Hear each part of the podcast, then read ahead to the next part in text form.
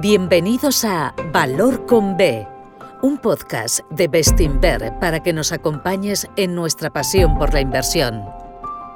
Bestinver es la gestora independiente de fondos de inversión y pensiones con más de 30 años de experiencia, perteneciente al grupo Acciona. Hola a todos, para los que no me conozcáis, soy Marta Vila, especialista de producto, y hoy tengo la suerte de contar con León Izuzquiza y Gabriel Mejías, ambos analistas del equipo de renta variable ibérica. León, Gabriel, ¿qué tal? ¿Cómo estáis? Muy bien, Marta, gracias. Bien, Marta, gracias. Nos traéis un tema muy de actualidad, el sector de energías renovables. ¿Por qué habéis elegido hablar de renovables para este primer episodio del equipo de Iberia? Pues yo creo que lo primero, aunque sea, por su representación en el mercado. Eh, yo creo que si contamos en el mercado continuo español y portugués, pues unos 180 compañías listadas, pues más del 10% seguro que tiene exposición directa a este sector. Y es algo excepcional que no ocurre ni en el sector bancario ni en ningún otro. ¿no? Tenemos operadores puros como EDPR, Solaria, pues Greenbolt, Greenergy, Opde, SolarPack, tenemos luego compañías del sector industrial como Siemens Gamesa y Soltec. Y luego, bueno, no olvidemos las, las utilities integradas y también en, en, compañías como las petroleras, pues el peso relevante del sector renovable. Además de la representación, no podemos olvidar que el sector está viviendo hoy en día unos, eh, unos momentos muy interesantes. Eh, tiene, cuenta con mucho crecimiento, con unos objetivos de instalaciones ambiciosos y potenciado hoy en día por la actual crisis energética. Y es un sector además favorecido por tendencias de sostenibilidad que le hace contar con mucho capital y, por último, la visibilidad de las operaciones con contratos a largo plazo hace que sea un caldo de cultivo para muchos inversores. Pero ya sabemos que cuanto más vientos de cola veamos, más exigentes hay que ser. Luego veremos por qué. Y, bueno, vamos a aprovechar también para intentar hacerlo más interesante, a presentaros nuestra última idea de inversión, que es la última salida a bolsa de la compañía OPDE, que ha sido la única salida a bolsa en España este año. Y aunque ahora la vamos a comentar en más detalle, lo que vemos es un, perfil de riesgo bastante inferior a la media y cotizando a una valoración súper atractiva, tanto en términos absolutos como, como si lo vemos contra sus comparables. Ahora nos contáis, claro. Y además de OPDE, habéis mencionado muchas compañías. ¿Habéis tenido o tenéis muchas posiciones en cartera? Pues la verdad es que muchos nombres, pero pocas, pocas ideas en cartera.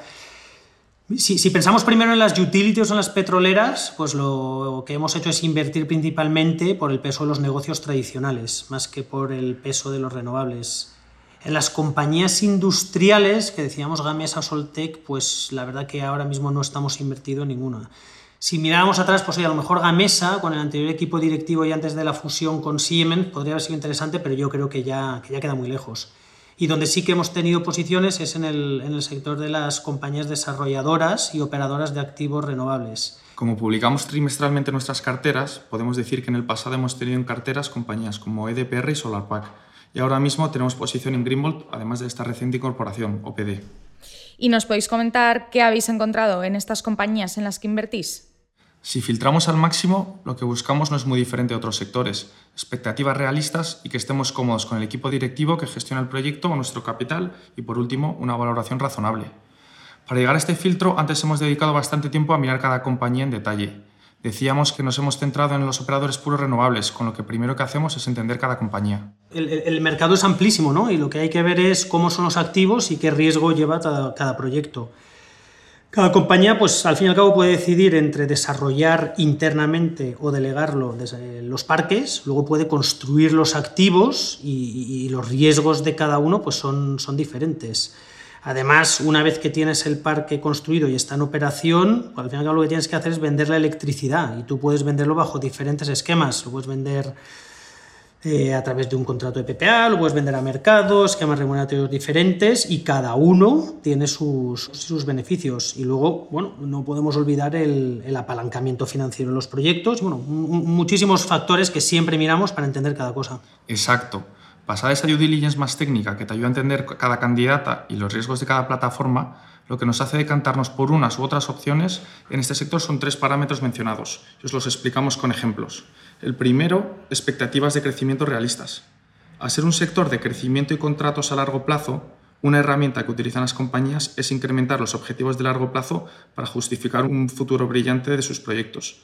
Esto puede ser lícito, pero antes de prometer planes a 5 o 10 años, parece lógico que pidamos a las compañías que cumplan los objetivos a 18 meses vista. Pues parece curioso, pero esto es algo que en muchas compañías han demostrado por ahora. Por poner un ejemplo, hoy en día en España el gobierno estima que se van a instalar 60 gigavatios hasta 2030 de energía fotovoltaica y eólica. Sin embargo, Red Eléctrica afirma que hay peticiones de permisos para el triple de esa capacidad. Hay que cuestionarse las cosas, no todo vale. Exacto, yo creo que ese primer parámetro va muy de la mano del segundo, que es la calidad de los equipos directivos. Yo creo que es claro, ¿no? En industrias commodities, como la promoción de activos renovables y generación de energía, pues los equipos gestores son los que justifican el exceso de retornos contra el sector, ya que mm, suelen ser historias de ejecución.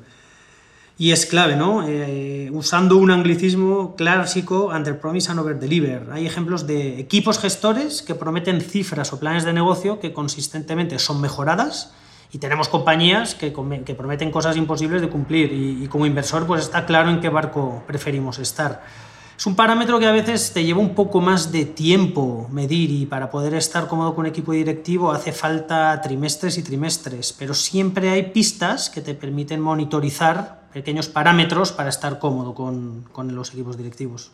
Y por último, valoración. No íbamos a ser originales con este parámetro, pero hemos encontrado diferencias sustanciales de valoración, incluso en compañías similares que puedan tener características también similares.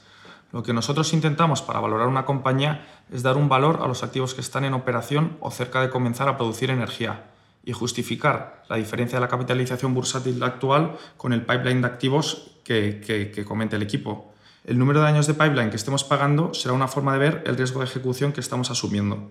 Además, en función del spread entre el coste de capital y el retorno de cada proyecto, aplicamos un múltiplo a las métricas de beneficio o caja que genera cada, cada, activo, para así poder reflejar las circunstancias financieras de cada proyecto y poder expresarlo de una forma numérica. No lo habéis dicho directamente, pero sí he notado un cierto sesgo negativo en vuestro discurso. ¿Pensáis que hay una burbuja en el sector? Esta es muy buena y la verdad que, que lo hablamos mucho internamente ¿Qué, es una burbuja? ¿no? Y al fin y al cabo es la diferencia entre el precio del activo que tengamos en el mercado y el, y el valor teórico. Entonces, en cualquier proyecto, en cualquier compañía, podemos ver la capitalización actual y, y, la clave es cuál es el valor del activo. Y aquí, el parámetro que siempre metemos en la ecuación es el plazo.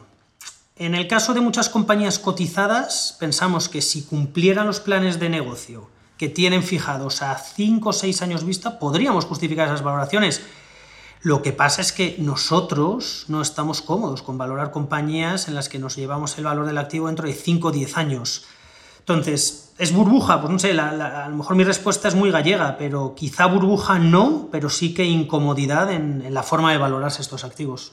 Bueno, y no olvidemos que no podemos generalizar. Aquí hemos hablado principalmente de energía fotovoltaica o eólica, pero si miramos otras tecnologías todavía en fases más incipientes o no probadas y de, y de retornos que quizás no, eh, no, se, no, sepamos valorar, podemos ver síntomas de exceso de valoración todavía más llamativos, como pueden ser tecnologías como el hidrógeno, biocombustibles sostenibles, sistemas de captura de CO2, etc. Bien, muchas gracias. ¿Nos podríais ahora contar la tesis de Update que habéis mencionado y bueno, las demás posiciones en cartera? Claro, vamos a empezar muy rápido por las posiciones que hemos tenido históricamente. La primera, SolarPack, conjugaba los tres elementos que hemos estado explicando. Primero, las expectativas, ya que el equipo directivo que nos encantaba tiene unos planes de crecimiento que podrían ser bajos, pero eran realistas. Y además fue incrementando los objetivos a corto y a largo plazo rep repetidamente durante sus años de, vida. Y, y, por último, valoración. A diferencia de otras cotizadas, la acción estaba cara pensando siempre a 18 meses vista. Y al final nos dio la razón ya que fue opada por el fondo de inversión EQT. Segundo, el segundo ejemplo es Greenbolt. O en, la mitad, eh, en mitad de la oleada de salir a bolsa en 2021, que intentaron Ecoener, Capital Energy, la división de renovables de Repsol o, o incluso OPD en su primer intento, Greenbolt sí consiguió salir adelante, lo cual fue bastante significativo y decía mucho del perfil de la compañía. Altri, dueña de los activos, hacía un spin-off y vendía parte de su capital. Por la parte positiva, destacó su valoración, mucho más razonable e incluso de derribo, comparado con las otras candidatas a salir a bolsa en su momento. La parte de track record quizás era más incierta, pero conocíamos al CEO, eh, que era Mansoneto, de su etapa anterior en EDPR, y nos hacía estar mucho más cómodos que si hubiera sido otro consejero delegado. Respecto al riesgo de ejecución, la compañía estaba tan barata que no teníamos que esperar ni un año para que con los objetivos planteados viéramos un potencial de revalorización interesante, Llevamos un año invertidos y el mérito en su día fue más que nuestro, fue el buen precio al que empezó a cotizar. Bueno, y después de estas dos, yo creo que por fin entramos en OBDE, ¿no? OBDE es la última, bueno, ha sido la única salida a bolsa en España este año y, dentro de este sector es un operador y constructor puro de, parques renovables, ¿no? principalmente en el sector solar y fotovoltaico. Lo primero que miramos haciendo esa due diligence es el, riesgo de las operaciones y la verdad que pensamos que, oye, con un balance conservador, con capital suficiente para desarrollar el plan de negocio y en un momento que en un momento donde no sabemos si va a ser tan fácil seguir levantando capital, el punto de partida pues era, era bueno. Les conocimos en su primera intentona de comenzar a cotizar en verano de 2021, donde el proyecto nos gustaba, pero las pretensiones de valoración que tenían fueron altísimas. Quizá mal asesorado por sus bancos, en un momento de euforia total del sector, pretendían obtener una valoración por sus activos que ni nosotros ni el mercado compraron. Sin embargo, este año, ajustando esa pretensión y con el mismo proyecto un poco más maduro, pensamos que la oportunidad ha sido muy buena. Entonces hacíamos la due diligence pues, técnica, mirar un poco todos los proyectos en detalle, quizá la parte más aburrida, y luego bajamos por último a mirar los tres parámetros que hemos explicado, ¿no? el equipo directivo, las expectativas de crecimiento y la valoración al ser empezamos con el, equipo directivo y, es cierto que siendo un proyecto nuevo, pues puede conllevar riesgos, ¿no? Lo que ocurre es que habiendo intentado salir a bolsa hace un año, volvimos a hacer este mismo trabajo y nos ha permitido ver un poco cómo han ejecutado en estos últimos 12 meses y, la verdad que nos ha dado un grado de confort extraordinario, ¿no? Yo creo que han firmado PPAs ya han hecho un, desarrollo que no todos los operadores pueden haber, pueden haber hecho. Y, como siempre, pues oye, hablas con bancos financiadores, otros operadores, haces un poquito de análisis de la cadena de valor y la verdad que hemos quedado muy, muy contentos con lo que hemos averiguado esta compañía. En segundo lugar, las expectativas. Y, bueno, un proyecto joven como siempre, pues puede ser difícil valorar qué es lo que pueden ejecutar o no, pero, pero desde que intentaron salir a bolsa, como hemos dicho, pues han firmado más de un gigas de PPAs en un mercado donde casi Nadie puede haber dicho lo mismo y los objetivos de instalación anuales, que yo creo que es la métrica clara para ver cuáles son las expectativas y dónde pone el listón cada equipo gestor, pues son de unos 600 megas anuales y, comparado igual contra otros operadores no es un número alto y luego el riesgo para llegar a esos targets, ¿no? Y cuando ves que tienen el 70% de los contratos firmados, la financiación, los puntos de conexión, pues nos parece que el riesgo es, es bajo. Y por último, la valoración. Siempre que miramos un, proyecto de renovables, lo que intentamos ver es cuál es la capacidad que tienes instalada, cuál es la capacidad que vas a desarrollar en los dos próximos años y darle un valor. Y a partir de ahí, a partir del año 3 más o menos, es lo que definimos como valoración del, del pipeline a futuro. Esta compañía, si vemos lo que tienen ahora mismo instalado y en operación y lo que pretenden tener en operación dentro de 18 meses, es decir, activos que están ahora mismo en construcción, que tienen el PPA firmado, que tienen los contratos de financiación ya firmada, pues la, la, valoración directamente no da el valor que nosotros pensamos que tienen esos activos y, por supuesto, no valora nada de dentro de los 24 meses en adelante.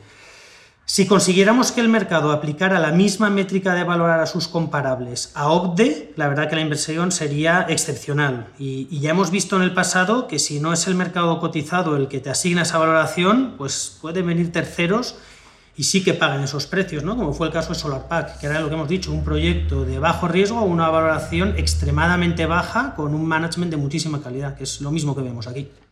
Todas parecen buenas inversiones, pero mirando las cotizaciones, ¿el error puede ser no haber invertido en Solaria o Greenergy u otras que han subido mucho? No haber comprado cosas que han funcionado te hace dudar y pensar si tu forma de valorar las compañías es adecuada o no. En nuestro caso, hemos llegado a dudar si nuestra forma de valorar estas compañías es demasiado exigente y nos ha hecho dejar de lado oportunidades. Pero creo que si volviéramos atrás solo invertiríamos en las compañías que lo hemos hecho. Al final, en un mercado alcista, aquellas compañías más agresivas en cuanto a sus objetivos son aquellas que lo hacen mejor. Pero cuando el mercado se da la vuelta, todos sabemos qué pasa. Y por parafrasear a Warren Buffett, cuando baja la marea se verá quién nadaba desnudo. Creo que no es la primera vez que escucho esta frase. ¿eh? Y, y bueno, aquí que no nos malinterpreten, no decimos que sean malas compañías y no criticamos ningún modelo de negocio, pero lo que pensamos es que descontar valoraciones que están implícitamente reflejando un número de instalaciones muy elevado a varios años vista, pues no nos deja un confort o, dicho de otra forma, el margen de seguridad que vemos es, es bajo. Por terminar con una pregunta más de actualidad, a ver si os parece bien. Estamos viendo precios de electricidad disparados, regulaciones más proteccionistas con los consumidores. ¿Es un riesgo para los nombres en cartera o una oportunidad para nuevas entradas? Simplificando, ya que es un tema complejo, las regulaciones van a tener pocas implicaciones prácticas para las renovables, a diferencia de otras tecnologías. Por otro lado, los elevados precios de electricidad que estamos viendo posiblemente van a permitir firmar contratos de venta de energía a largo plazo a unos precios impensables hace meses, que más que cubran cualquier sobrecoste de inversión o costes de financiación, y esto puede ser muy positivo para todos los operadores. Perfecto. No sé si para cerrar queréis acabar con alguna conclusión. Pues yo creo, destacaría que, bueno, que la conclusión es que al igual que en cualquier otro sector, el, rigor del análisis fundamental en cualquier sector es siempre importante y especialmente en sectores que, tienen vientos de cola importantes como este. ¿no? Estamos en un momento dulce si miramos objetivos de crecimiento y entorno de precios, pero cuando las operaciones funcionan y los vientos de cola parecen muy soportados, pues no hay que distraerse y hay que seguir siendo exigentes, ya que el riesgo pues, es no hacerlo. Fenomenal. Pues muchísimas gracias a los dos por venir. De verdad que, es una maravilla tener en valor con B temas tan interesantes y sobre todo, bueno, pues personas con tanto talento como vosotros. Estoy convencida de que a nuestros oyentes les habrá encantado y espero veros de nuevo pronto por aquí. Gracias, gracias Marta. Gracias por escucharnos. Volveremos pronto con otro episodio de Valor con B, un podcast de Bestinver. Hasta pronto.